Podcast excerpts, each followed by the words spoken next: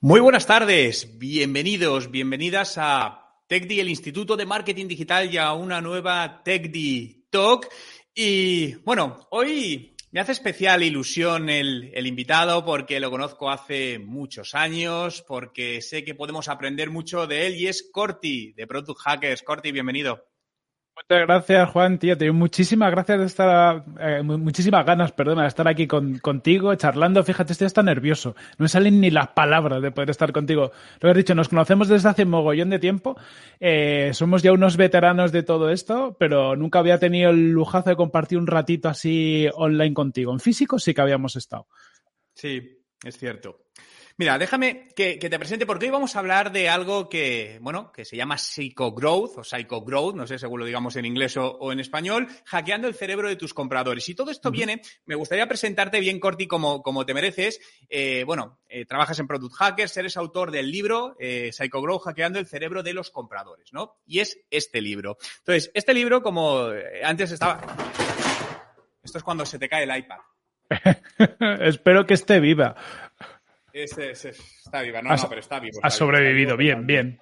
Ha sobrevivido. Vale, lo que decía, vamos a hackear el, el, cerebro de los compradores. Entonces, este libro lo, me lo compré, yo creo que fue en, en, mayo o en junio de este año, me lo puse a leer, son algo más de 400 páginas y dije, Buah, esto hay que compartirlo con toda la comunidad TechDi porque es brutal todo el conocimiento que hay aquí. Por lo tanto, desde aquí os invito a todos a, por lo menos a, bueno, por supuesto, a, comprarlo y verlo en Amazon. Luego os ponemos el enlace justamente en, en los comentarios, ¿no? Eh, bueno, Corti es especialista en que las empresas vendan más en canales digitales gracias al growth, el crawl, la gamificación y el diseño de producto. Es un todoterreno digital y esto es cierto porque tiene un mix de conocimientos que hay muy pocas personas con este mix, conocimientos técnicos, de marketing, de producto y de negocio. Eres emprendedor también en, en Sere, BrainSense, WePlay, iNet Solutions, en Digital y muchas más empresas. Eh, joder, Corti, qué, qué alegría tenerte aquí lo primero y que puedas compartir toda esta información con nosotros. Nada, nada, muchas, muchas ganas. Has dicho muchas cosas sobre mí, lo que deja claro que soy un disperso, pero bueno, a día de hoy podemos decir lo de los perfiles en T y todo el rollo, que queda mucho más guay que decir que somos unos picaflores de distintas cosas, ¿no? Pero bueno, soy un curioso por naturaleza. Bueno, pero la curiosidad es parte del ADN del emprendedor y al final creo que es lo que te hace avanzar, aprender y por lo tanto emprender. Oye, es. he, ido sacando distintos, o sea, hay mucho conocimiento en el libro, pero he ido sacando distintos puntos que, que, que quería que nos detallases un poco más. Uh -huh. Hablas de que nuestro cerebro es vago y eso genera problemas. ¿Qué significa esto? Vale, al, al final, eh, claro, los seres humanos tenemos como mucha consideración de nosotros, ¿no? Nos imaginamos como unos seres muy, muy inteligentes y avanzados, pero la realidad es que evolutivamente hablando somos poco más que monos. Eso es una, una realidad, ¿no? Cuando ves incluso a nivel genético lo que nos diferencia de otros animales es, eh, es muy poco. Y evolutivamente, hasta hace unos pocos miles de años, eh, lo único que te, bueno, el único impulso que teníamos para desarrollarnos genéticamente y evolu evolutivamente era sobrevivir. Por lo tanto, casi todos nuestros comportamientos, casi todo lo que hace eh, el hombre o casi todo para lo que ha sido ido eh, programándose evolutivamente en nuestro cerebro ha sido para tratar de tomar decisiones eh, lo mejor posible, pero con el menor tiempo necesario, con el menor consumo de recursos. ¿Por qué? Porque tú imagínate hace 10.000 años y estabas en una cueva medio sobado y entraba un tigre en la cueva o cualquier otro animal, pues no tenías media hora para plantearte qué tenías que hacer, ¿no? Te tenías que instintivamente casi reaccionar. Y, y, como eso que puede sonar como algo muy especial, ¿no? Que, te, que hace 10.000 años que te atacara un animal, tampoco pasaría todos los días, pero todos los días había mogollón de situaciones en las que tú tenías que comportarte eh, como reaccionar de una forma muy rápida, ¿no? Estabas expuesto a muchísimos peligros, estabas, eh, tenías que buscar eh, qué comer y todo este tipo de cosas. Es decir, nuestro cerebro ha evolucionado para tomar decisiones muy rápidas sin ser las mejores, aplicando una serie de heurísticas que nos permiten sobrevivir bastante bien y vivir en un, en un mundo tan complejo como es el mundo en el que vivimos, eh, sin consumir muchos recursos. ¿Qué es lo que pasa? Que a día de hoy nuestra vida ha cambiado mucho. Es decir, a día de hoy nosotros ya no vivimos en un mundo lleno de peligros, pasan cosas, ¿no? Pero bueno, eh, creo que ni tú ni yo donde vivimos salimos a la calle y a priori, oye, pues hombre, mm. tienes que tener cuidado al cruzar la calle, cuidado a lo mejor con algún carterista en alguna zona, Pero lo normal es que no te enfrentes a ningún peligro de esos. Eh, de hecho, a día de hoy, pues a lo mejor necesitamos más tirar de nuestra razón, ¿no? De pensar las cosas más profundamente porque nos, nos enfrentamos a problemas más complejos. Pero claro, nuestro cerebro no se ha desarrollado evolutivamente todavía, no ha, pasado el tiempo suficiente como para que se haya reprogramado y, y tire más de, eh, pues de la razón. Entonces, está visto un poquito que el sistema se divide, no, es que se divida, pero tiene como dos, dos, modos de funcionamiento. Uno que es el sistema 1, que es el pensamiento intuitivo, que, es lo que hace, por ejemplo, que cuando conduzcas un coche, de repente llegues a casa y digas, ostras, ¿por dónde he venido? No tengo ni idea, ¿no? Tú vas tranquilamente por la carretera pensando tus cosas y llegas a tu casa sin estrellarte, ¿vale? Eso es intuición, sistema 1. Y luego tenemos el sistema 2, que es cuando tienes que pensar de verdad, ¿vale? Te dicen la raíz cuadrada de 12.647 te pones a pensar, sabes que no la vas a ser capaz de sacar así de cabeza, pero tú estás intentándolo, ¿no? ¿Y qué haces? Un poco paras, paras como de analizar estímulos cuando estás pensando mucho, te olvidas casi de que existes en el mundo, estás muy concentrado en una tarea. Entonces nuestro cerebro sabe estar en un modo o en el otro. Intenta estar en el modo intuitivo porque ese modo eh, puedes hacer muchas cosas a la vez. Tomas malas decisiones por lo general, no malas decisiones mm, con una relación calidad-precio, por decirlo así, muy buena, pero no son las mejores decisiones. Ahora vives mucho más fácil que si estás planteándote cuál es la mejor eh, decisión en cada momento. Fíjate que, justamente yo cuando le, le, leo los libros, ¿no? Siempre voy pintarrojeando los libros y me tomo notas de las cosas que me gusta recordar, hago marcas y justamente marqué esas dos cosas, el sistema 1 y el sistema 2 y además como lo resumes, ¿no? El sistema 1 es intuición, el sistema 2 es la razón.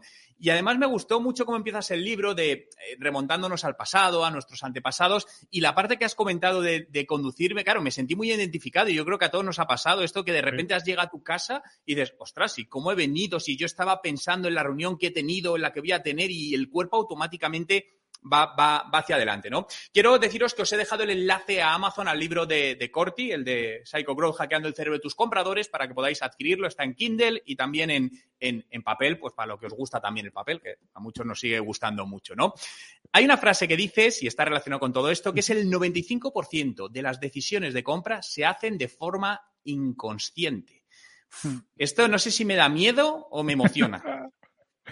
Bueno, es, es, una oportunidad para los marketers, ¿no, Juan? De, hecho, eh, fíjate, yo estaba viendo el vídeo que has puesto ahora al inicio, ¿no? Y es un vídeo donde vendes educación, pero no vendes educación, vendes emoción. O sea, yo lo estaba viendo y me estaba emocionando, me está, estás vendiendo un poco la problemática actual, el cómo estamos en un mundo que cambia mucho, en la, cómo decides tu futuro pero en ningún momento has dicho tengo los mejores cursos al mejor precio, ¿no? Que sería lo más, lo más pragmático de, de, decir. ¿Por qué? Porque lo que estás vendiendo es una emoción. Y a partir de ahí alguien ya decide comprarte o no. Nos pasa con casi todo. Tú cuando compras una camiseta, no sé si te, te pasa, por lo general lo que pasa es que ves algo, te mola y luego ya razonas. Entonces tú te, te autoinventas las cosas. Yo veo una camiseta que me mola y digo, jope, pues justo, fíjate, tengo pocas camisetas en buenas condiciones. Si no hubiera visto una camiseta que no me gustara, muy seguramente no me habría planteado, parado a racionalizar si necesito o no una, una camiseta. ¿Esto por qué es? Pues un poco por lo mismo, porque al final somos muy, muy intuitivos, somos muy de, eh, de, reaccionar, hacemos las cosas y luego nos planteamos el, el por qué.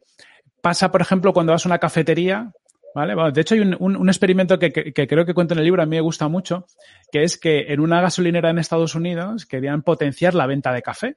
¿Por qué? Porque al final el café es un producto que tiene muchísimo margen, es barato, pero claro, al final te cobran, imagínate, 2, 3 dólares por un café que vale 20 céntimos de dólar hacerlo, ¿no? Entonces, si venden mucho café, pues hacen mucho dinero. Entonces, ¿cómo consiguieron potenciar la venta de café por las mañanas? Pues lo que hicieron es soltar aroma a café. Lo que hicieron es que cada vez que entraba alguien a la gasolinera a pagar, eso olía un café rico que te mueres, y entonces la mayoría de la gente acababa comprando café. Si no oliera café, la mayoría de la gente se olvida de que hay café. De hecho, no tiene la necesidad a lo mejor de tomarse un café porque se lo ha tomado en casa. Somos así continuamente. Somos totalmente emocionales. Somos totalmente eh, primitivos en este sentido. Y por lo tanto, todas las decisiones de compra, esto me imagino que os habrá pasado casi todos, a mí me ha pasado, estás en Instagram navegando y de repente te ves un producto que por lo que sea te entra en los ojos y te lo tienes que comprar.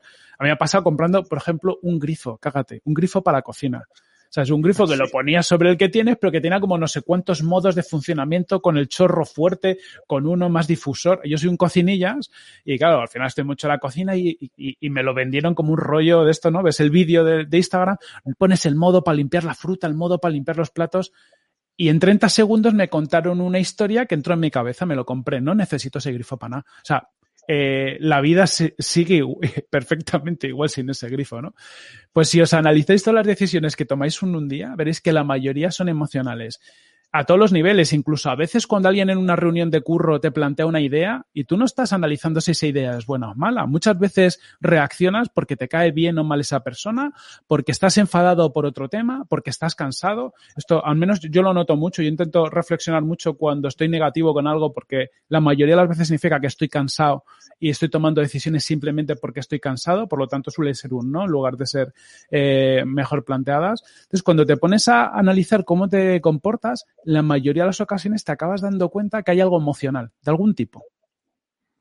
Fíjate que, me, están viniendo a la cabeza cosas que has dicho de lo del grifo, la parte está emocional, ¿no? Si nos vamos al, neuromarketing. Yo soy muy, eh, por ejemplo, utilizamos, eh, voy a contextualizar, el marketing auditivo, el marketing gastronómico y el marketing eh, eh, olfativo, ¿no? Es decir, en un proyecto inmobiliario detectamos que cuando queríamos vender una vivienda y llevábamos a un usuario, dependiendo del perfil al que llegábamos, si poníamos cierto tipo de música de fondo, música jazz, música clásica, poníamos chocolate e incluso jugábamos con las alfombras para detener al usuario en ciertos puntos, funcionaba y el ratio de conversión a venta era mayor. Algo tan sencillo donde si ponías una alfombra donde querías que el usuario se quedase, el usuario paraba ahí. Era curiosísimo, porque al final lo que tienes que hacer es sentirle que era su hogar, ¿no? Y era un poco lo que me, lo que me estás comentando.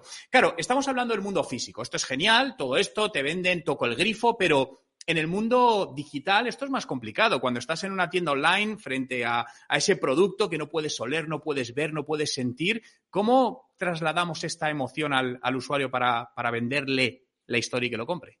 Claro el canal digital estamos un poco más restringidos, ¿no? Porque con los sentidos con los que podemos jugar son menos, ¿no? Por ejemplo, el olfato, pues complicado todavía en el online, el tacto todavía complicado.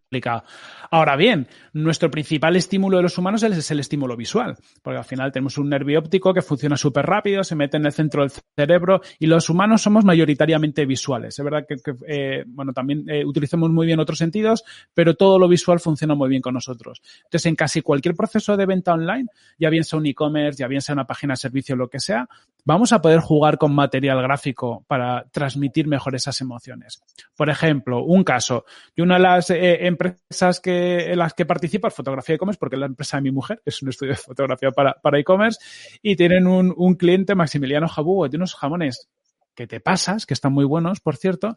Entonces, cuando se hacen fotografías para ellos, por ejemplo, lo que se busca es eh, mostrar el jamón, cómo lo están cortando, el cómo se lleva el plato, al final es transmitir una emoción, ¿no? Es casi transmitir que estás a punto de, comértelo. Pues utilizar una foto buena cuando estás mostrando un jamón te aumenta muchísimo la conversión. ¿Por qué? Porque al final lo que haces es que la persona, aunque no huela el jamón, aunque no lo pueda tocar, simplemente con una foto bien hecha está salivando. Pero lo mismo pasa con, con muchas otras cosas. Por ejemplo, utilizar fotografías de productos en uso. Por ejemplo, unas zapatillas. Unas zapatillas, si haces una foto de producto normal, las zapatillas sobre fondo blanco te pueden gustar o no, que está bien. Pero claro, pones esas zapatillas encima, o sea, puestas por una persona que está haciendo algo. Por ejemplo, con unas zapatillas de running con una persona corriendo. Ya te está transmitiendo una emoción distinta. Vale, entonces, podemos jugar con muchos recursos, fotografía, vídeo, fotografía 360, por ejemplo, que es, oye, cojo el producto y puedo girarlo en los distintos ejes y lo veo por todos los lados. E intento representar como si tuviera el producto en la mano. Entonces hay mucho material visual que podemos utilizar para tratar de reemplazar el hecho de que yo no tengo el producto eh, delante mío y puedo buscar generar ese tipo de, emociones. Y la otra parte es el lenguaje. Sea, decir, eh, eh, no voy a descubrir nada, seguramente a todos los que estéis en marketing, pero un buen copy, o sea, el, el, no explicar el producto a nivel funcional, que a mí me da mucha rabia, ¿no? Cuando te dicen, por ejemplo, el caso del jamón es muy obvio. Esto es un jamón de 4, yo sé, 6,8 kilos, que tiene un 10% de grasa, que tiene una salida. Te lo podrían explicar así, pero tú así no compras un jamón. Ahora te cuentan la historia del jamón. Este jamón es de unos cerdos que están criados en la, el valle de no sé qué, donde solo comen bellotas y a la luz de la luna le, te cuentas un rollo y al final enganchas la atención porque estás transmitiendo lo especial que es ese producto, el proceso que, tiene. Por ejemplo, tengo eh, un, e-commerce de, unos conocidos que me mola mucho porque venden eh, carteritas de piel y cosas de estas y te cuentan el proceso de curación de la piel, porque tiene un proceso especial que está curado con unas historias vegetales y un tinte que hace que cuanto más tiempo pase, sea más bonita esa piel. Esa piel va envejeciendo por una forma muy chula. Entonces ellos te cuentan el proceso de, curación de la piel y tienen como un slider donde tú ves la cartera y ves cómo pasa el tiempo por ella. Dices, tienes el slider y dices, ahora, tal cual la compras cuando pasan 10 años y lo puedes ver. Entonces al final te están trasladando y te están contando una historia. ¿Por qué tú no compras una cartera cartera, para una pasta esa cartera, no es un 80, 100 pavos. Tú no compras una cartera de 100 pavos lo mismo, porque sea la cartera que tiene el tamaño ideal para ti o lo que sea, lo compras por una emoción, por una historia. Lo mismo pasa con las marcas que venden valores, ¿no? Por ejemplo, los chicos de Minimalist Brand, eh, los chicos de Blue Banana, que ellos venden productos que son más o menos básicos, camisetas y cosas así, pero Minimalist Brand te está vendiendo el, el, el, compra lo mínimo, ¿no? Es decir, no es tan consumista, productos básicos son precios razonables, te está vendiendo una historia. Caso de Blue Banana te venden aventura. ¿No? Porque todo su Instagram y toda su publicidad es, oye, eres un tío aventurero, con nuestra ropa te vas a ir al fin del mundo. Compramos eso, los seres humanos compramos historias. Entonces el copy y el storytelling es una herramienta súper poderosa para meterte en la cabeza del comprador y conseguir que compre lo que sea. ¿Vale? Eh, mira, acabo ya, que ves que me enrollo mucho y tú ya me conoces. Dale, dale. Pero, mira, yo hace, hace un tiempo me compré un dron, uno de estos de JI, un Mavic, y, me lo, y me lo compré, porque, o además que soy un friki, ¿no? Pero porque vi un vídeo, entonces salía ese dron y te contaban todo lo que podías hacer con el dron, ¿no? Entonces en el vídeo salía una, una chica como que acababa de currar, evidentemente, como cansada de currar, pero cogía su dron y se iba de viaje justo en ese momento y se lo llevaba a la playa y entonces se tumbaba ahí en, un flotador en la playa, el dron iba, la seguía encima y luego se iba a una montaña y te contaba, un poco te trasladaba el hecho de que con ese dron tú podías vivir un mundo lleno de aventuras y el dron te iba a seguir y las iba a grabar. Soy un tío que curro mucho y que tengo pocas vacaciones y por lo general no hago esa vida de aventura. Pero claro, al final yo me compré el dron porque yo quería comprar, compraba esa vida, ¿no? Es decir, ¿Cómo me gustaría a mí dedicarme un par de semanas a tener una vida de ese tipo y, demás? Entonces, el dron es como un proxy para ese sueño. Entonces, los seres humanos funcionamos de una forma muy peculiar, ¿no? Compramos ese sueño, a veces no realizas el sueño, pero simplemente te quedas con ese objeto que hace como de proxy, ¿no? Y que te conecta con esa ilusión. Fíjate, Corti, ahora que dices lo del dron, hace, hace muy poco me, me, regalaron ese sueño, me regalaron un dron, me metí en, la, en, en el lista este de los mapas en internet para ver dónde lo puedo volar y cuando vi eso lo volví a devolver el sueño porque dije, este sueño se va a quedar en un sueño, ¿no? Complicado. Ostras, ya ves. Pero fíjate, están, eh, lo del storytelling es, vamos, a mí me parece brutal y, y el vídeo, ¿no? Y por aquí está diciendo Carlos Garijo, para de hablar de jamón que salivamos, ¿no? Y hablando de salivar, ayer estaba viendo en, en directo, estaban entrevistando al, al, chef David Muñoz, que ha sido considerado el mejor chef del mundo, y hubo un momento que se puso, yo acababa de cenar, es decir, estaba lleno y se puso a, a hablar de una paella especial que había hecho. Empezó a contarla, tardó dos minutos en describir cómo era la paella, los ¿te puedes creer que empecé a salivar? Dije, es que literalmente por mi cabeza pasó, qué tío más bueno, cómo me ha vendido esto en un momento que yo no estaba receptivo porque estaba lleno y me ha hecho salivar, y ha generado esa, esa emoción, que es al final de lo que estamos hablando. Y todo esto, eh, ¿tienes algún dato sobre si el, cómo influye el precio en esta compra racional en el mundo digital? Es decir, al final es mucho más fácil una compra eh, perdona, eh, racional emocional de 10 euros que un producto de 800 euros. Es decir, ¿dónde está la barrera para pasar a lo racional? Mira, es complicado, es complicado porque no hay, no hay un límite mm, que digas a partir de esta cantidad de dinero las personas cambian. Sí que hay muchos estudios que te vienen a decir que cuando son cantidades que uno considera bajas, que puede variar, evidentemente no es lo mismo si cobras mil euros al mes que si cobras diez mil, ¿no? Es decir, tu, tu percepción de precio va, va, a variar muchísimo. Pero cuando son compras bajas, pues de eso, de 5, 10, 15, 20 euros, al final somos mucho más emocionales. Hay un punto a partir del cual no es que seamos más racionales, ¿vale? Aquí, hay, un, hay un debate interesante, pero sí que es verdad que como poco pasamos por un proceso racional. Es decir, por ejemplo, te vas a comprar, imagínate, un portátil, te vas a comprar un coche, te vas a comprar cosas de cientos o miles de euros lo más normal es que tú pases por un proceso más racional. Ese proceso tiene mucho más de comparación, tiene mucho más de búsqueda, vas a buscar varios sitios, vas a comparar y este tipo de cosas. Pero lo curioso de todo esto es que muchas veces acabamos comprando lo que también nos genera más emoción. Y voy a poner un ejemplo que seguramente, bueno, los que seáis maqueros lo habéis vivido. O sea, yo soy maquero. Al final, eh, desde hace mucho, mucho tiempo. Y muchas veces, cada vez que me compro un Mac, me planteo. Y digo, joder, no sé si seguir con un Mac o me voy a un PC, porque Apple ya no es lo que era, que lo decimos mucho, ¿no? Pero te haces todo un proceso de, research, te pones a buscar opciones, te das cuenta que hay un PC que es mucho más potente y que mola, que hasta mola más, tiene mejores características y lo que sea, pero como tú emocionalmente sigas vinculado con la marca, no vas a dar el paso vas a acabar encontrando alguna excusa. ¿Por qué? Porque en este caso, por ejemplo, Apple el tema de la emoción lo trabaja mucho, ¿no? Eh, emociona a todos los tipos, desde exclusividad, desde la sensación de que aunque incluso fallen a día de hoy igual que los PCs, han conseguido generar una sensación en, como en el imaginario popular de que son más fiables.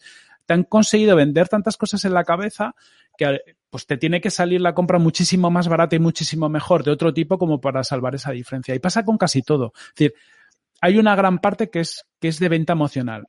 ¿Qué pasa? Que hay muchos productos caros que no venden la emoción. Por lo tanto, si yo tengo un producto caro que no ha sido capaz de venderme esa emoción, entonces sí que entro en los comparables. Porque claro, como, pues como no ha sido capaz de venderme la marca, no ha sido capaz de venderme otra experiencia, pues me voy a lo que yo puedo comparar. Y si dejamos que el usuario entre en un terreno racional, estás fastidiado. En un terreno racional, el usuario va a ir a precio. Es decir, dentro de las mismas características y demás, seguro, porque el precio es una variable dominante casi, casi siempre. Por eso la gente que tiene marcas tipo Apple y demás trabaja muy bien la emoción, porque lo único que es capaz de vencer al, precio es la emoción. Porque cuando a ti se te instaura en la cabeza, yo no sé si te ha pasado a ti alguna vez, Juan, de, que se te ha metido en la cabeza comprar algo y hasta que no lo has comprado, aunque fueran años después, no se te ha ido. A mí me han pasado, yo soy como un niño chico, se me mete algo en la cabeza. De, hecho, fíjate, ahora estoy, estoy viviendo en Alicante porque nos hemos mudado. Pues yo hace un año se me metió en la cabeza que nos teníamos que ir de Madrid. Pues hasta que no me he ido, o sea, y, ya racionalizaba que Madrid era mucho mejor. Yo tenía claro que para muchas cosas Madrid era mucho mejor. Para mi curro, para otra serie de cosas. Pero como se me había instaurado una emoción, un sentimiento en la cabeza, he tenido que acabar haciéndolo. Y eso nos pasa mogollón. Entonces la emoción es un arma muy poderosa. Totalmente, pero fíjate, en algunas pruebas que hemos hecho, eh, llegué a la conclusión, obviamente esto no puede ser aplicable a todos los productos y todo el mundo, pero que la barrera, a nivel online, la barrera de los 300 euros marcaba un antes y un después. Es decir, vimos que en cuanto pasabas los 299, eh, el usuario tardaba más tiempo en tomar la decisión de compra y cuando bajabas de 299 para abajo, la compra era mucho más inmediata, lo cual hacía mucho más rentable todo, todo este producto. Eh, Hablemos de persuasión versus manipulación, que muchas veces se confunde. No sé la definición exacta, pero para mí manipular es la parte negativa de persuadir. Al final es convencer a alguien que haga algo que en el fondo no quiere y persuadir simplemente es ayudar a una persona a tomar la decisión más correcta para él en ese momento. ¿Somos manipulables las personas? Mucho. Por justo lo que te he dicho, ¿no? O sea, me puedes generar una emoción que hace, que haga que tome una decisión que no quiero. Y voy a poner un ejemplo que hemos vivido todos, ¿no? Por ejemplo, para mí, caso booking.com, que a, mí me gustan muchas cosas que hacen, pero son muy exagerados en algunas otras. En booking.com, cuando estás viendo una, una habitación, esto lo hemos visto todos, siempre hay no sé cuántas personas viendo esa habitación y solo quedan dos disponibles. Más o menos. Esto es un poco la, la sensación que te acaba quedando mete mucha presión, esa versión a la pérdida, te acaba generando mucha presión y muchas veces acabas reservando una habitación incluso antes de tenerlo, de tenerlo claro. Eso es una manipulación porque ellos están utilizando todas las armas que tienen a su favor para forzar que tomes una decisión de compra antes, incluso que lo necesites. De hecho, hay una, sentencia de la Unión Europea que les daban un, un caponceta a Booking por, por eso, ¿no? Por, por cómo gestionar la información, porque ellos mismos conocen el stock real de habitaciones de los hoteles, saben que hay más, porque ellos simplemente compran unas pocas. Entonces juegan mucho con la información que Pero, tienen. hay una cosa, ¿cómo diferenciaste? Porque te digo una cosa que me pasó, yo soy pro Booking desde hace muchos años, y el otro día me pasó una cosa, es decir, somos conscientes de que nos están manipulando y dices, quedan dos, dos habitaciones disponibles para esa fecha, ¿vale? Y era justamente para el evento que estamos haciendo, una persona del equipo, y dije, bueno, esto es mentira. Me meto a reservarlo 15 minutos después, no hay habitaciones. Y dije, ostras, ¿dónde está la verdad y dónde está la mentira? Es complicado, claro, no hay habitaciones en Booking. Vete a la web del hotel, que a lo mejor hay. Es que eso es lo complicado. Eh, eh, hay una línea, una fina barrera, ¿vale? De entre qué es persuasión y manipulación, porque claro, tú no sabes realmente Booking qué información tiene. Eh, siendo el, por ejemplo, en este caso, el principal player del mercado y teniendo la capacidad de negociación que tienen, yo tengo claro pues que ellos saben que los hoteles les venden, porque esto lo sabe, lo sabe todo el mundo, ¿no? Les vende solo una parte de las habitaciones, se reservan otras. Por lo tanto, decir que solo quedan dos habitaciones en este hotel, ¿hasta qué punto es persuasión? ¿Hasta qué punto es manipulación? Es complicado. Pero yo estoy de acuerdo. Manipular es cuando yo conozco la verdad y sé que es otra y utilizo los datos para convencerte de algo que ni siquiera tú tienes claro manipulando esos datos. Y voy a poner un ejemplo obvio, que esto lo he vivido. E-commerce donde te dicen que queda poco stock de un producto y cuando ves incluso el código de la página ves que hay una función que tiene un random, ¿sabes? Que te dice, pon aquí un numerito entre 2 y 4, el que sea para que parezca que hay poco, pero el stock es otro. Eso es manipular, porque estás mintiendo, estás mintiendo sabiendo que ese impulso va a hacer que el usuario tome una decisión. ¿Qué es persuadir? Persuadir es Oye, yo controlo el stock de mis productos y para los productos que tengo menos de tres unidades, lo explicito en la web. ¿Por qué? Porque sé que va a ser un driver que me ayude a que los usuarios tomen esta decisión. Sí, sí. Al final luego ahí, claro, entra ya la ética de cada, de cada empresa o, o cada negocio. Algo que, que, que, obviamente es muy interesante y que creo que cualquier marketer o emprendedor o empresario es, debe saber de la mente humana, ¿no? Debe aprender de psicología, debe aprender de neuromarketing, de neurociencia, porque al final estamos vendiendo a personas, ¿no? Incluso el B2B, ¿no? Muchas veces cuando hablas con empresas de B2B dicen, no, yo es que vendo a empresas. Digo, ya, pero ¿quién te compra? Es decir, detrás hay todavía personas. Que yo sepa, no hay robots que decidan la compra. Por lo tanto, al final llega a ser lo mismo. Oye, una, una cosa que me surgió la duda. ¿Qué significa Psycho Growth? ¿De dónde viene esto? Porque al final el Psycho puede sonar a Psycho Killer o Psycho Killer o ¿de dónde? ¿Qué, es esto del Psycho Growth? Vale, es, es, buena pregunta, porque de hecho, justo, justo antes de publicarlo, Samuel Hill, que escribe el prólogo al libro, me dijo, oye, tío, esto de Psycho Growth puede pillarse por, por otro lado, ¿no? Eh, al final, eh, muchas de las cosas que hablamos aquí se han hablado en neuromarketing, se han hablado en behavioral science, en ciencias del comportamiento, en otras áreas. Eh, aquí hay una parte un poco incluso de marketing nuestra, ¿no? Es decir, nosotros hacemos growth. A mí me interesa desde hace mucho tiempo todo lo que tiene que ver con estos temas, psicología de la compra, neuromarketing, behavioral science. Entonces decidimos crear un término. Dijimos, oye, ¿cómo traemos esto al growth? Es decir, ¿cómo conseguimos acercar todas estas técnicas de neuromarketing, acercarlas un poquito más a la venta, a lo que hacemos nosotros en growth y sobre todo creamos un término que luego podemos utilizar a nivel de marketing? Que es un recurso que, que bueno, tú, tú Juan sabes mucho de esto también es muy útil en B2B porque te ayuda a posicionarte un poquito de otra forma, ¿no? No estás haciendo lo mismo que otros, sino que parece que estás haciendo algo distinto. Y viene un poco por ahí.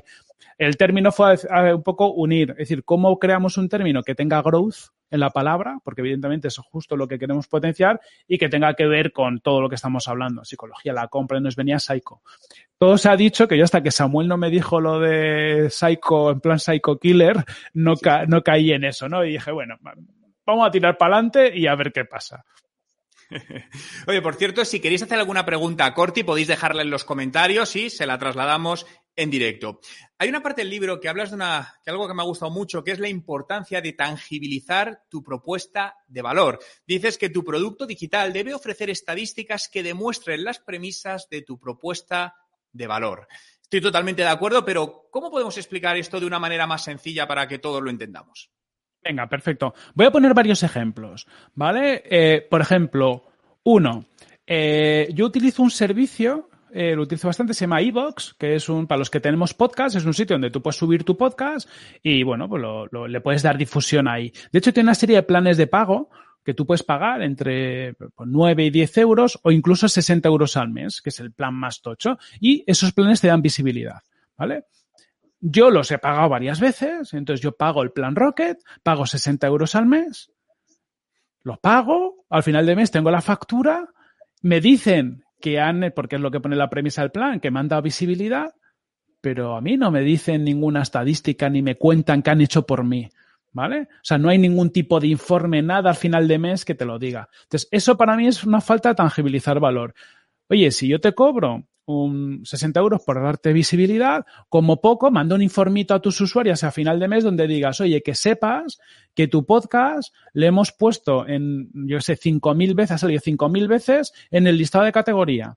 o ha recibido 12 clics o los 200 clics cuando lo hemos posicionado en lista de categoría. Eso es tangibilizar, hacer ver a la gente que está pagando por algo, porque si no, te lo puedes creer o no. Te voy a parar aquí porque es que eh, me no sabes el valor de lo que acabas de decir. Yo soy usuario de Evox desde hace 12 años que llevo haciendo podcast y al igual que tú he pagado todas las versiones, incluso la versión más cara, que no sé, 60, 70, 80 euros al mes. Eh, yo le tengo mucho aprecio a la gente de Evox, creo que hacen un gran trabajo, pero estoy, totalmente de acuerdo contigo en ese tirón de orejas porque yo pagué esa versión varios meses y el resultado era el mismo que la versión no pagada. ¿No? Entonces, y se lo dije y no me hicieron ningún tipo de caso. Entonces, creo que desde aquí que es muy importante esa parte porque es una percepción, alguien que está haciendo un muy buen trabajo, pero está estropeando un poco esa percepción por esa falta de tangibilización de ese valor.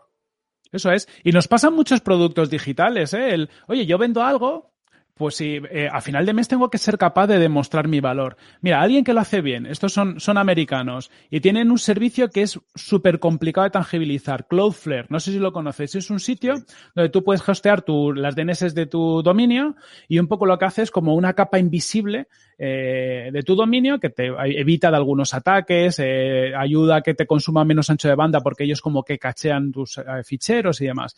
Es algo que es súper complicado para mucha gente porque es poco tangible. Un servicio, tú lo configuras, se queda ahí entre medias y realmente tú no notas mucho. O sea, si todo va bien, de hecho no notas nada. Lo ideal es que no notes nada.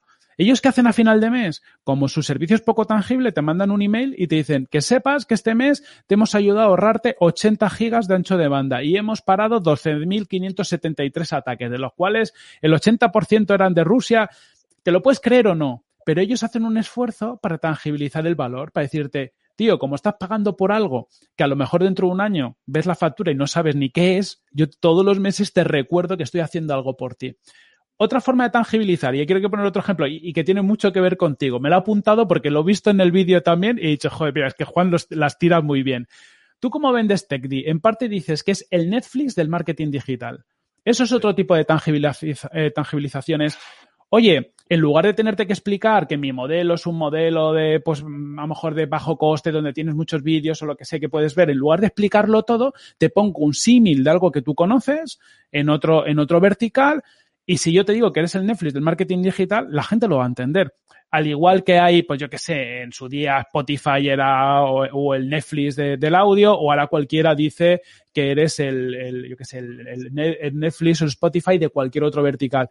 Puede haber pequeñas diferencias en el modelo, pero a nivel conceptual la gente con una sola frase entiende perfectamente dónde te sitúa. Ya no eres un ya no eres un sitio de formación que vas a pagar miles de euros para obtener un, un diploma e ir todos los días a clase. No, es otro tipo de consumo más el service, donde yo voy eligiendo, donde tengo pequeñas píldoras. Más o menos, yo solo con eso ya me hago una idea de qué esperar de esto. Creo que es muy bueno, ¿no? Ser proactivos en eso, en no dar por hecho que el usuario entiende todo el rato lo que está pasando o el valor que le estamos dando, sino demostrárselo, ¿no? Con la frecuencia que cada uno considere. Vamos a hablar de egocentrismo del usuario, ¿no? Otro término, otro que, tocas en el libro muy interesante. Yo soy un convencido de que vivimos en un mundo de, en un ecosistema, ¿no? Donde las redes sociales se basan en eso. Al final, si no tuviésemos likes, estaríamos todos deprimidos. Incluso si tienes poco, te afecta emocionalmente, ¿no? Y aquí hablas de jugar con el egocentrismo del usuario, haciendo que se sienta parte de ello. Hablas de egocentrismo en campañas publicitarias, venta online cómo desde un negocio puedo usar ese egocentrismo de todos los usuarios para llegarle mejor con mi producto. Pues mira, lo más fácil y, es obvio, es que la mayoría de las cosas que salen en el libro luego son muy obvias, ¿no? Pero no las aplicamos. Pero lo más fácil es hablarle a las necesidades de ese usuario. Y vuelvo a lo mismo. Muchas veces eh, vendemos un producto digital, yo que, he hecho mucho software as a service y demás, y claro, cuando estás en ese lado, te apetece mogollón hablar de tus funcionalidades. ¿no? Vamos a poner el caso de iVoox que decíamos antes, ¿no? De, ostra, pues eh, yo qué sé, eh, tienes un hosting con gigas ilimitados, puedes crearte todos los canales que tú quieras, puedes hacer mogollón de funcionalidades. Vale, pero al usuario eso le aporta algo, ¿vale? El usuario lo que quiere es resolver un problema. ¿Vale? Entonces, por ejemplo, en Evox hay como dos tipos de usuario. Uno que es el, que oye y el que oye, por ejemplo, lo que quiere es escuchar los podcasts que le apetecen y escucharlos en buena calidad. Y los que somos podcasters, por ejemplo, Juan, tú y yo, que nos interesa tener una mayor audiencia, que nos, conozca más gente. Entonces, háblame en esos términos, ¿vale? Por ejemplo, nosotros en Product Hackers, que somos una agencia de growth, a los clientes lo primero que le decimos es, te ayudamos a vender más. Nos centramos en, te y de hecho mucho el discurso comercial es te sientas con ellos, escucha, les preguntas sus problemas, te los cuentan y a partir de ahí elaboras un discurso muy centrado en sus problemas. Porque si yo te cuento mi rollo, muchas veces te puede gustar o no, pero muchas veces no voy a conectar con tu necesidad. A lo mejor lo que yo hago te puede interesar dentro de tres meses o lo que sea, o cuando te haga clic, pero si yo soy capaz de a partir de tus problemas contarte cómo yo puedo ayudar a resolverte tus problemas, hago palanca. ¿Y esto por qué es? Porque al final los seres humanos es que solo nos importa nuestra mierda, hablando rápido y mal. a mí me pasa, ¿no? Yo soy, no, soy nada futbolero, entonces cuando me cuentan cosas de fútbol me importa cero. Ahora, cuéntame algo de, ciencia ficción, me flipa. Entonces, háblame en mis términos. Y para eso siempre es buscar eso, eh, cómo nuestro producto o servicio puede ayudar a nuestros clientes a mejorar su, su, vida. Oye, porque les ahorramos costes, porque eh, conseguimos que aumenten sus ventas, porque hacemos su vida más feliz, yo qué sé, por cualquier cosa, pero que esos motivos sobre todo sean los problemas principales que tienen nuestros clientes, porque luego muchas veces nos lo imaginamos en lugar de salir a la calle a preguntarle a nuestros potenciales clientes cuál es tu problema y no, no, no macheamos, ¿no? Al final acabamos haciendo cosas que no le importan a nadie. Con algo tan fácil como esto, lo conseguimos. Luego nos podemos complicar la vida como queramos. Por ejemplo, los e-commerce, integrar estrategias de personalización de productos. ¿Qué quiero decir? Por ejemplo, como Amazon. Yo voy a la home de Amazon y bueno, yo voy a mi home y veo una serie de cosas. En mi home verás eh, cosas de ciencia ficción, de fantasía, eh, cosas de jardinería porque me, me molan la jardinería, eh, yo qué sé, fricadas máximas. Pero seguro que vamos a la, a la home de tu Amazon y verás otras cosas. La de mi chica no tiene absolutamente nada que ver con lo, con lo mío y vivimos en la misma casa. ¿Qué hace Amazon? Intenta que tú cuando entres en su web encuentres rápidamente algo que te motiva. Aunque no, y porque aunque no te vayas a comprar eso, ya no te vas de la web. O sea, de repente digo, ostras, pues mira, aquí hay un, los DVDs de Star Wars que a mí me molaban. Empiezas a navegar y acabas encontrando cualquier otra cosa que te interesa. Entonces, esa personalización, tanto en mensaje como en producto, ayuda mucho a enganchar a los usuarios. Sí, al final lo que hace Netflix, ¿no? Que tú tienes tu Netflix y tienes una cosa, entra el de tu mujer, entra otra, totalmente. Oye, cuando estás contando eso me ha venido a la cabeza una experiencia que tuve hace 14 años, donde me apunté a un, no sé si se llamaba Speed Networking, que era como el Speed Dating, esto de que, pero eran citas profesionales y tenías tres minutos para contar, como dices, tu mierda, ¿no? Y claro, yo me di cuenta, yo estaba buscando en ese momento clientes y dije, voy a probar esto, ¿no? Y, me di cuenta que eso era un rollo. Digo, joder, aquí llego, este me cuenta tres minutos su cosa, yo la mía, tal y decidí ahí en ese momento cambiar la, estrategia. Y digo, voy a hacer una cosa, voy a decir en cinco segundos lo que hago y cómo le puedo ayudar. Entonces le decía, me dedico a marketing digital y ayudar a las empresas a vender más en Internet. ¿Cómo te puedo ayudar? Y los otros dos minutos y medio se los dejaba a él para que me contase. Conseguí clientes ahí. Y me di cuenta de la importancia al final de todo esto. Es decir, no es tanto contar lo tuyo porque tu egocentrismo dices que tengo el mejor producto, sino escuchar lo que el otro necesita y hacer ese match para ver cómo podemos colaborar. Hablemos del principio de contraste. Eh, nuestras mentes esperan ser sorprendidas, ¿no? Sobre todo en un entorno digital tan saturado como el que tenemos ahora, que entras en una red social y donde realmente todo esto es un juego de atención. ¿Cómo podemos hacer para generar ese contraste, rotura de patrón, como lo queramos llamar? Claro, aquí lo importante es pensar que los seres humanos somos como, nos cuesta mucho entender si algo es grande, pequeño, caro o barato, incluso a nivel de precio. Funcionamos mucho comparando. ¿Por qué? Porque por lo general casi todas las dimensiones de las cosas son cosas muy abstractas y nosotros necesitamos eh, hacer algo como muy tangible, ¿no? Es decir, nuestro cerebro eh, eh, trabaja mejor con cosas que es que sea capaz de aterrizar. Entonces, vamos a ser capaces de, persuadir mejor a nuestros usuarios si ponemos referencias donde puedan comparar o incluso si utilizamos comparaciones para guiarles a otro tipo de cosas, ¿vale?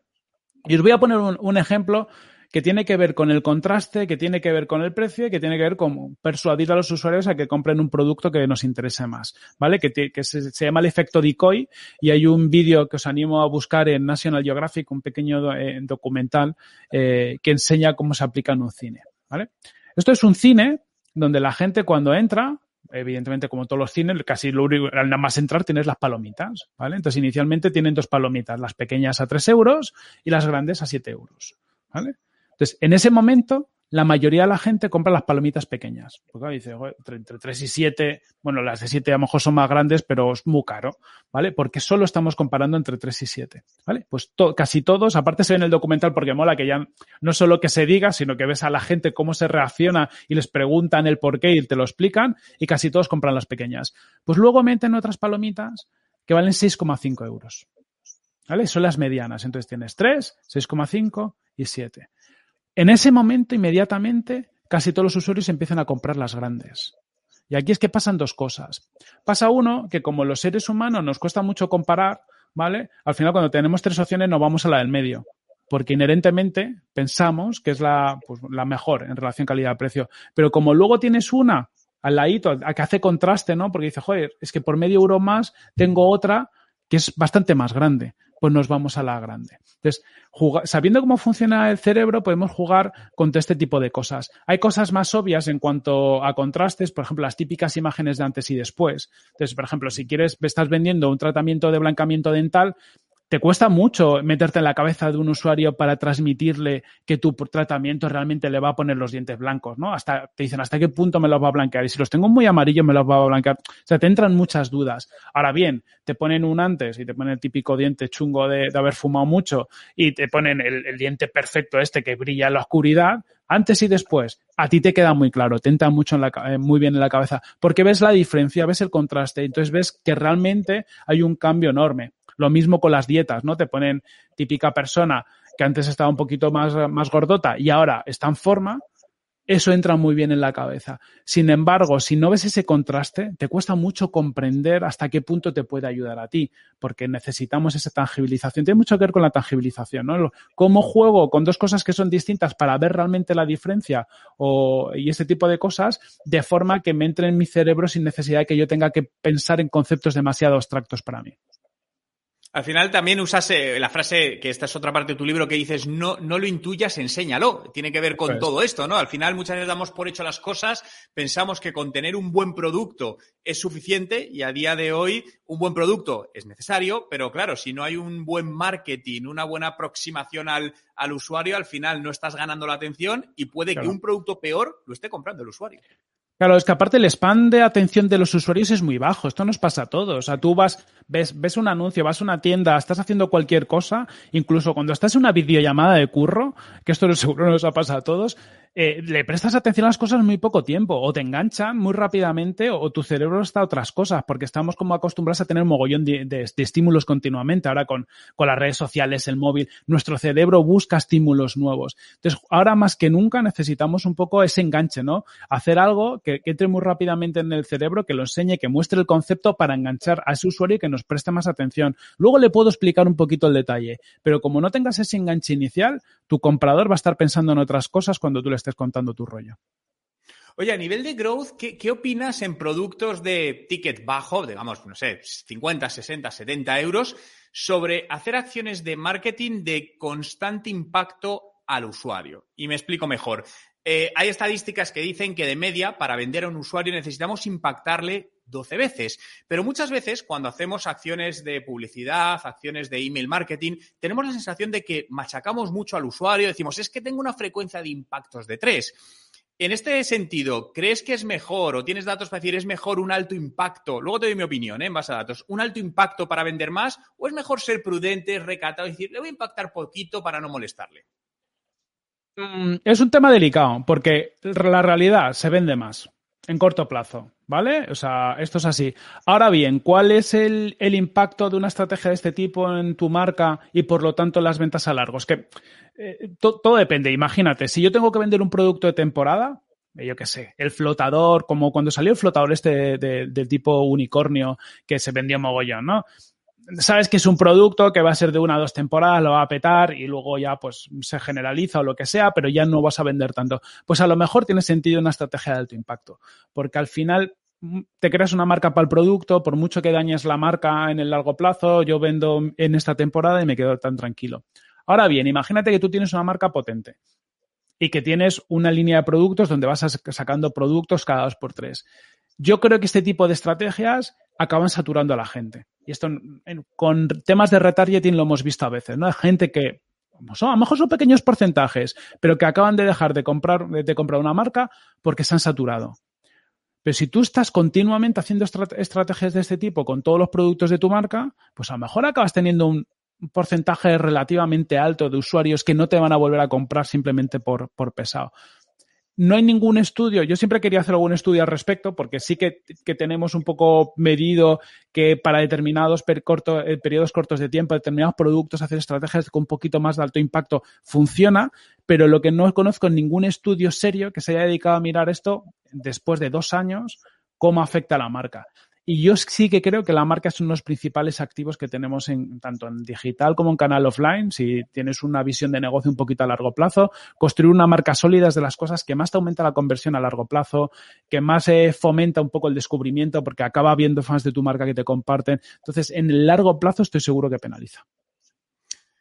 Ahí, fíjate, yo tengo el corazón partido. Y te digo por qué, porque he tenido distintas eh, aprendizajes. Eh, y te voy a comparar el aprendizaje hispano en, español con cuando viví en Canadá y trabajé con Estados Unidos y Canadá, que es el, lado contrario, donde allí me di cuenta que al final lo que hacen es impacto masivo hasta convertir eh, para una primera compra, hablo, ¿eh? ya no para compras recurrentes en ciertos tipos de productos y al final, y marcas algunas muy reconocidas con una buena valoración y al final vi, trabajando con ellos, tuve la suerte de poder estar con ciertas empresas viendo datos que estadísticamente funcionaba, donde decían, es que, Juan, si esto sabemos que el tiempo medio de compra de nuestro usuario es de 10 días. Si en 10 días el usuario no ha comprado, lo que buscamos es o que nos compre o que, se, o que nos bloquee, es decir, que se vaya. Porque si no, lo que estamos haciendo es un coste para nuestro CRM, nuestras acciones de marketing, que no va a convertir, porque sabemos que la gran porcentaje de usuarios no va a convertir. Cuando nos vamos al mercado más hispano, tendemos a ser más prudentes de todo eso pero mi, experiencia haciendo pruebas radicales en ambos sentidos es que no afectaba, si lo haces bien, ¿eh? obviamente, y jugando mucho con la personalización, esto es importante porque no se trata de machacar al usuario, sino cuando juegas mucho con la personalización, los datos eran mejores. Claro, también hay que ver que culturalmente somos muy distintos. Es decir, por ejemplo, en Estados Unidos están muy acostumbrados a ser, bueno, pues eso, mensajes más agresivos, eh, bueno, a ser más cañeros en todo este tipo de cosas. Son todos más, como más, eh, van a, comprar, ¿no? Es decir, es una mentalidad muy distinta. Es un mercado mucho más grande. Claro, es que tú fíjate, en España somos una décima parte más o menos de, de la población de Estados Unidos. Te puedes quemar el mercado muchísimo más rápido. Entonces ahí, por ejemplo, lo que nosotros pensamos, decimos, no, cuando dicen un nicho, ¿no? Es que un nicho en Estados Unidos a lo mejor es como toda España, proporcionalmente hablando, ¿no? Entonces yo creo que hay mercados, pues como Estados Unidos, mercado, por ejemplo, chino, que también es un mercado muy grande, donde puedes ser más agresivo porque el mercado te da mucho espacio, pero cuando te vas a países como España, incluso muchos países de Latinoamérica, que cada uno de los países es más pequeño, el, comprador no es un comprador tan avanzado, no es un comprador que tiene tanto dinero, como que, no es tan consumista, por decirlo así, como empieces a pasarte un poco, yo tengo la sensación de que, es más fácil que te quedes sin mercado, que no te lo vas a quedar sin mercado, pero, pero bueno, que te penalice de alguna otro tipo de forma, pero simplemente por dinámica de mercado y tamaño de mercado. Totalmente. Pero bueno, al final yo creo que como todo está en la prueba y el error, ¿no? Al final el growth se basa en eso, en ir a hacer pequeñas pruebas, obviamente que, que, no te penalicen enormemente y no te tires a la piscina como un loco y luego no haya agua, pero, bueno, para ir detectando porque cada marca al final es un mundo totalmente independiente y hay cosas que te sorprenden que dices, ostras, ¿cómo esto funciona en esta marca? Pero funciona, ¿no? Y al final tiras, tiras por ahí. Eh, quiero hablar, Quiero acabar con, tres preguntas que sean, son un poco más personales, pero en el sentido de, que son cosas que quiero que, salgan más de dentro de ti. Quiero que nos des tres recomendaciones que le darías a un profesional que quiere vender más en Internet. Bueno, joder, qué, qué pedazo pregunta, la verdad. Lo primero, mira, y lo voy a vincular mucho con justo con lo que acabamos de hablar. ¿Quieres vender más por Internet? Lo primero que tienes que hacer es estar dispuesto a experimentar y probar porque lo que funciona, esto también lo hemos visto nosotros y seguramente tú lo hayas experimentado, lo que le funciona a una marca no tiene por qué funcionar a otra. Em, a veces es incluso por el tono de la marca, a veces es por la tipología de producto, por 200.000 cosas. Sea como sea, varía. Eh, por otro lado, los canales y las tácticas, o un poco incluso el consumidor varía mogollón de unos años a otros. Es decir, nos pasa en España, por ejemplo, yo me acuerdo hace cinco años en BrainSense, eh, veíamos un poco el porcentaje de usuarios que compraban por Internet y utilizaban la tarjeta de crédito, era bajísimo comparado a día de hoy. Entonces, lo que te funcionaba hace apenas cinco años, que no hace, hace tanto, no te funciona para nada hoy porque el comprador ha cambiado. Entonces, estate siempre dispuesto a probar cosas. Em, segundo, para mí aprendizaje continuo.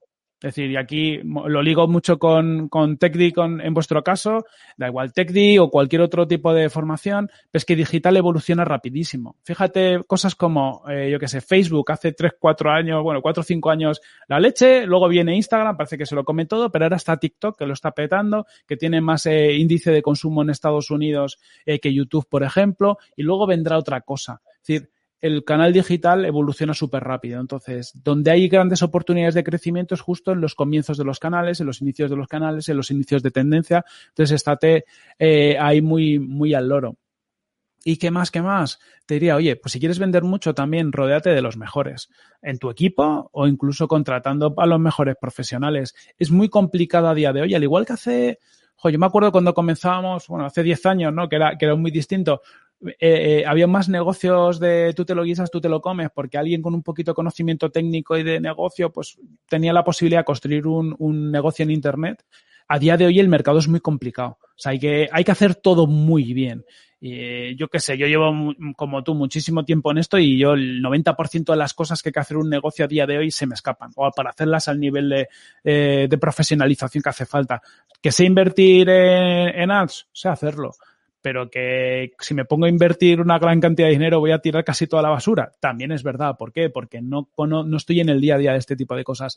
Entonces, a nada que hagáis, montéis un negocio un poco serio, está guay que empecéis vosotros, pero oye, cuando podéis profesionalizar, contar con alguien bueno en ads, con alguien bueno en analítica, con una agencia que os ayude con lo que sea, hacerlo, porque en el, enseguida vais a rentabilizar esa inversión en lugar de estar eh, tirando, que muchas veces he tirado mucho dinero en inversiones o incluso en hacer tú cosas que no van a ningún lado. Totalmente. Oye, ¿qué es lo último que has aprendido que te ha sido útil y que crees que puede ayudar a otras personas y te gustaría compartir? Vale, pues yo estoy últimamente dedicándole mucho tiempo a temas de, cosas que antes me parecían como, como friquísimas y que, eran como mentiras y cosas así, temas que tienen que ver con la autoayuda, ¿no? Antes veía la autoayuda como, ya están estos, hay que contarme un rollo. Y me doy cuenta que con el tiempo de que hay, muchas cosas que tienen eh, mucho sentido. Entonces, yo lo último que he aprendido y que le digo mucho esfuerzo y que, y que me ha servido mucho es a cuidarte a ti mismo antes que cuidar tu negocio. Eh, y, suena así como seguramente al dirán, este tío está fumado. Puede ser. Pero, ¿qué pasa? Que yo he vivido etapas muy, muy complicadas en negocios anteriores, donde siempre he puesto el crecimiento del negocio por delante de, mi de, estar yo bien y he acabado muy quemado y eso seguramente me ha hecho tomar peores decisiones para el negocio. Entonces, oye, eh, yo creo mucho en que tú para estar a tope, para poder hacer crecer tu negocio, tienes que tener la cabeza muy bien montada, ¿no? Entonces tienes que tener tus necesidades cubiertas, eh, oye, pues tienes que tener tiempo para poder pensar, tomar buenas decisiones y hacer todo lo que tú necesites hacer, que para cada uno es distinto. Hay gente pues que necesita más deporte, hay gente que necesita más meditación, hay gente que necesita lo que sea, pero tú tienes que tener tus espacios para, para todo eso. Para mí esa es la base, porque es que casi todo luego son decisiones que tomamos que se apoyan en esa base. Si tú estás jorobado, porque, oye, pues porque, oye, porque no has descansado, no descansas lo suficiente, tienes mucha tensión, estás deprimido, eh, tienes una situación muy complicada, todas las decisiones que tomes de tu negocio van a ser malas. Porque es como cuando un perro está acorralado. Un perro cuando está acorralado muerte. O sea, no, no perezca haga nada bueno.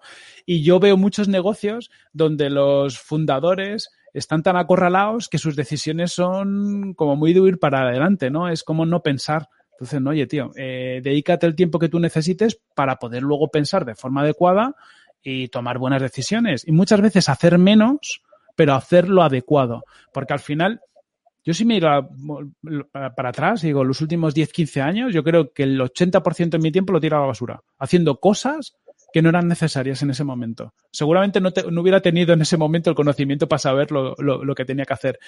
Pero eso te dice que no hace falta que, eh, tengamos que estar haciendo siempre mogollón de cosas. No, tú cuando tienes un negocio lo que tienes que saber es en cada momento cuál es tu siguiente gran hito y poner toda la máxima energía en conseguir eso. Lo que sea, y irá variando. Pues muchas veces al principio es conseguir los primeros clientes, pues consigue los primeros clientes y no te preocupes a lo mejor tanto en otras cosas. Y llega un momento del negocio que es la retención y la fidelización, por ejemplo, pues te tendrás que centrar en eso y olvidar que existen nuevos canales de adquisición. Ya, entrarás en ello, ¿no? Sea lo que sea, elige cuál es tu batalla en cada momento y dedíquele muchos recursos y para eso también tienes que estar tú en condiciones de poder eh, tomar esas decisiones de forma adecuada.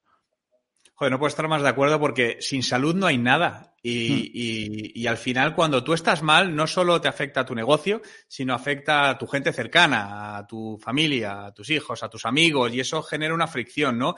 Y de hecho, al final es trabajar inteligentemente, no trabajar duro.